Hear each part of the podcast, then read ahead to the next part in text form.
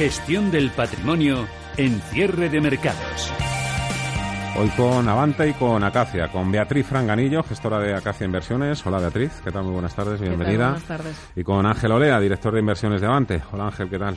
Hola, Muy buenas tardes. Bueno, eh, el resumen os lo conocéis ya de memoria, pero así, un poco líneas generales.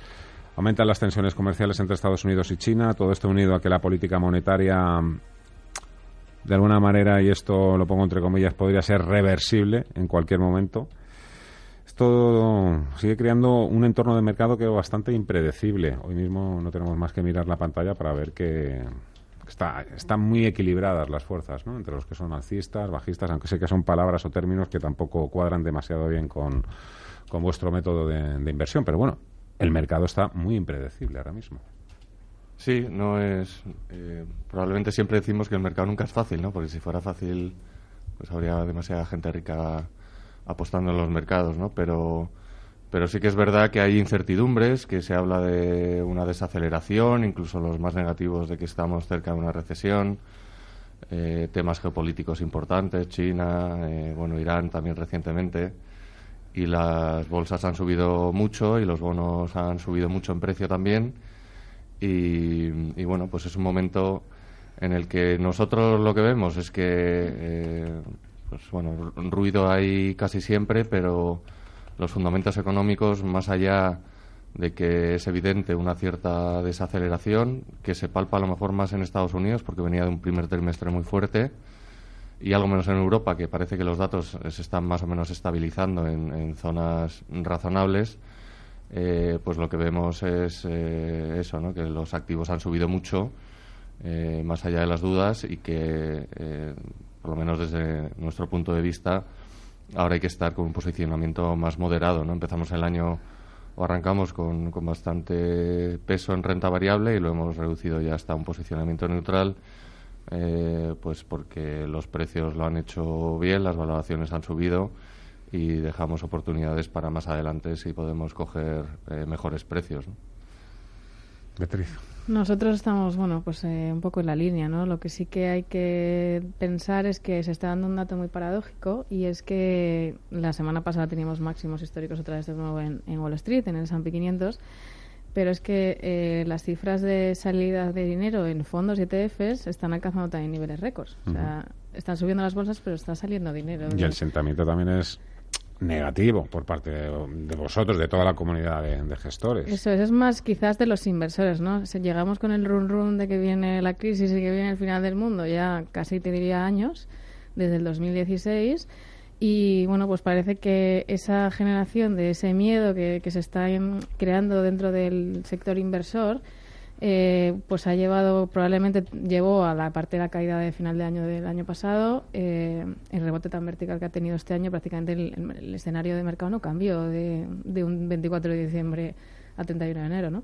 Y, y, el mercado rebotó, por lo cual los fundamentales están ahí y es porque al final se puso se puso en valor. Entonces, bueno, es el, es el digamos que es el, de hecho, en Estados Unidos eh, es el periodo más largo de, de, de, crecimiento, pero no ha sido el periodo con mayor rentabilidad. Entonces, bueno, que llevamos ya casi nueve, casi diez años de, de crecimiento en Estados Unidos. Entonces, bueno, nosotros no pensamos que venga la recesión a la vuelta de la esquina, porque al final eh, el mercado siempre, digamos que las recesiones vienen cuando estás en momentos más eh, álgidos o momentos de, de, expansión, ¿no? Entonces, eh, en Estados Unidos, eh, en 2008 hay que recordar que las caídas de las bolsas venían después de un 2008 en el que, bueno, pues había muchísimo optimismo uh -huh. en el mercado. Ahora mismo ese optimismo uh -huh. no se no se siente, ¿no? No, no se ve. Y entre Entonces, Estados Unidos y Europa, porque también un compañero vuestro que pasó por aquí hace unos días decía que el riesgo en Europa no merecía la pena ahora mismo.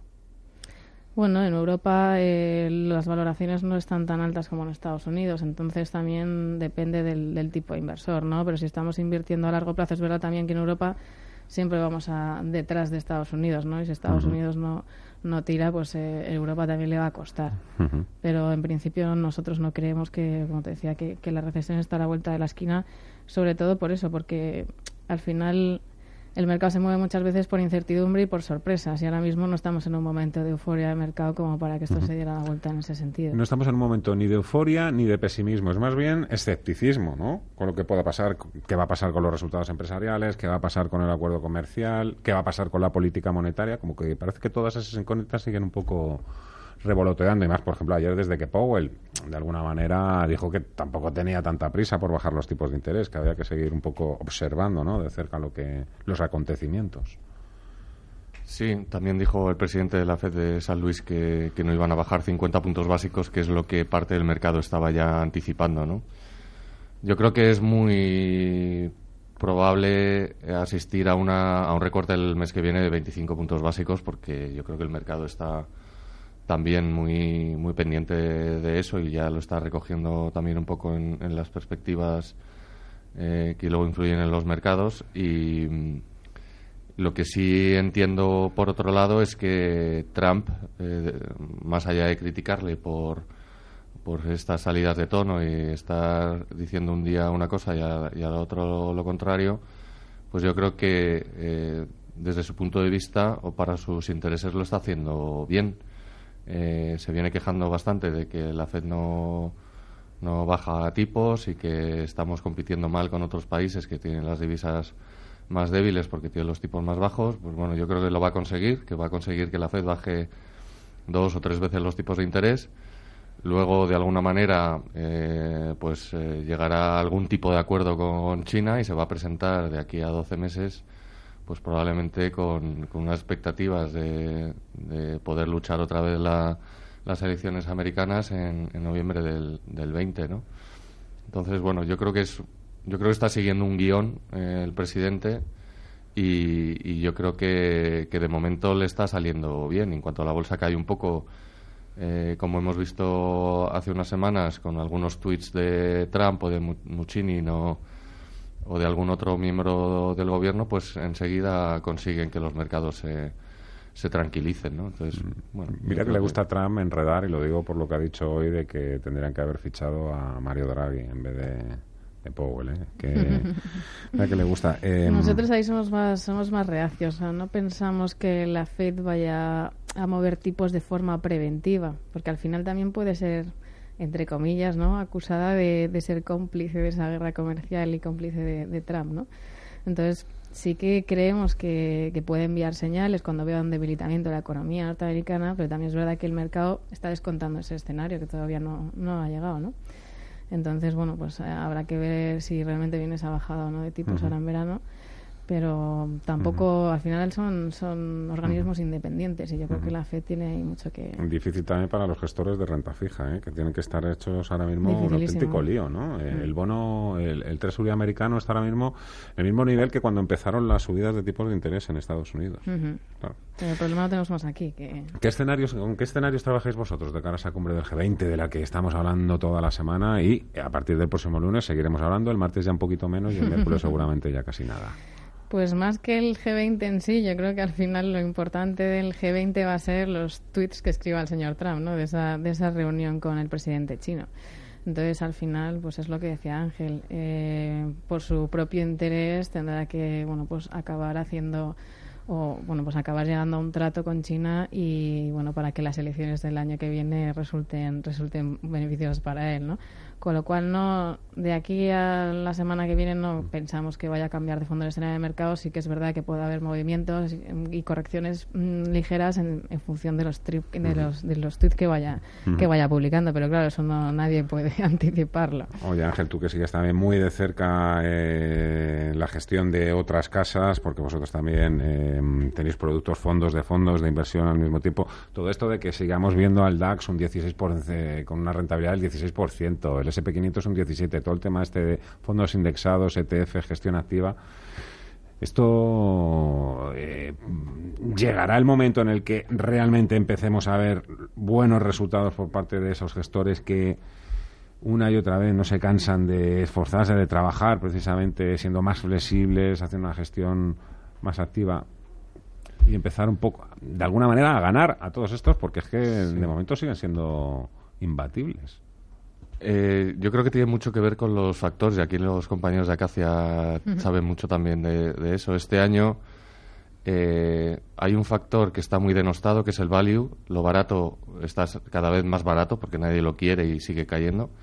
Y sin embargo, lo que es calidad, baja volatilidad, estabilidad, momentum, growth, todo lo que es bueno, bonito, no barato, pero bueno y bonito, lo está haciendo muy bien, ¿no? Entonces, yo creo que la gestión activa eh, lo está haciendo bien en muchos casos los que están apostando más por factores que no son value.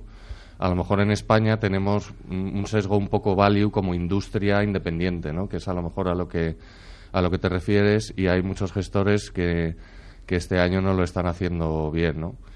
Nosotros pensamos que, que en la dicotomía esa de gestión activa y pasiva no es un blanco y negro, o sea, nosotros en nuestros vehículos mezclamos eh, donde vemos interesantes las dos cosas. Eh, pensamos que hay mercados en los que es más difícil encontrar consistencia, son más eficientes y ahí solemos apostar más por gestión pasiva, como es en Estados Unidos. En el resto de mercados, eh, por lo general, tenemos más gestión activa que pasiva, ¿no? porque son mercados que históricamente han sido más fáciles de, de batir. Pero bueno, eh, yo creo que este tema de los factores pues va a ser como, como siempre, ¿no? que llegará un momento en el que el value va a estar ya tan denostado, tantos flujos que están saliendo del, del value, está entrando dinero en, el growth, en, la gestión pasiva, eh, pues llegará un momento en que se dé la vuelta. Probablemente le queda un, un poco, pero, pero es la historia de siempre, ¿no? Cuando ya todos los flujos están en un mismo sitio, pues falta muy poco para que ya la balanza empiece a darse, a darse la vuelta. Oye, Beatriz, eh, tú en tu fondo ahora mismo, ¿cómo lo tienes diseñado? Eh, ¿En qué estás o sobreponderada? ¿De qué es de lo que no quieres ver ni en pintura? Pues... Las das retoques en estos meses de mayo y junio, que también han sido muy intensos. Pues en Acacia tenemos una gama muy concreta, tenemos tres fondos multiactivo, que ahí lo que hemos ido haciendo es, eh, bueno, de mayor a, menor exposición al riesgo, a renta variable. Eh, la, la, última etapa del final de año del año pasado, con las caídas fuimos, fuimos comprando, por lo que te decía antes, porque no veíamos una recesión en el corto plazo. Eh, y eso, bueno, pues nos ha pagado en este año, ¿no? Al comienzo de este año. Entonces, en, en, marzo, abril hemos ido, pues, eh, soltando ese exceso de riesgo que teníamos y estamos ahora en esa sobreponderación y ahora estamos más neutrales. Luego tenemos... Pero estás 100% eh, invertidos. No, en esos fondos no, los multiactivos no. Los multiactivos estamos más neutrales. Hay uno que puede ir de 0 a 30, 60... 60-90 y otro de 30-60. Ahí estamos en la parte neutral, que dentro del objetivo de cada uno.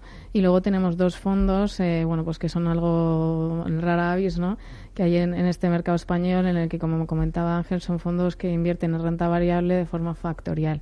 No tomamos apuestas tanto si es value o si es el momento del growth, sino lo que hacemos es invertir de forma consistente y sistemática siempre y de forma equiponderada en 10 factores que creen, bueno, que tras unos estudios y bueno, pues de esto hay mucha literatura escrita hace muchísimo tiempo, pero se está demostrado que hay factores que generan mucha más rentabilidad que los propios índices. Entonces, pues enfrentamos diferentes factores, factores más agresivos frente a factores más, más defensivos, como bueno, pues, el ejemplo del value, por ejemplo, es un factor más agresivo frente a una baja volatilidad, ¿no?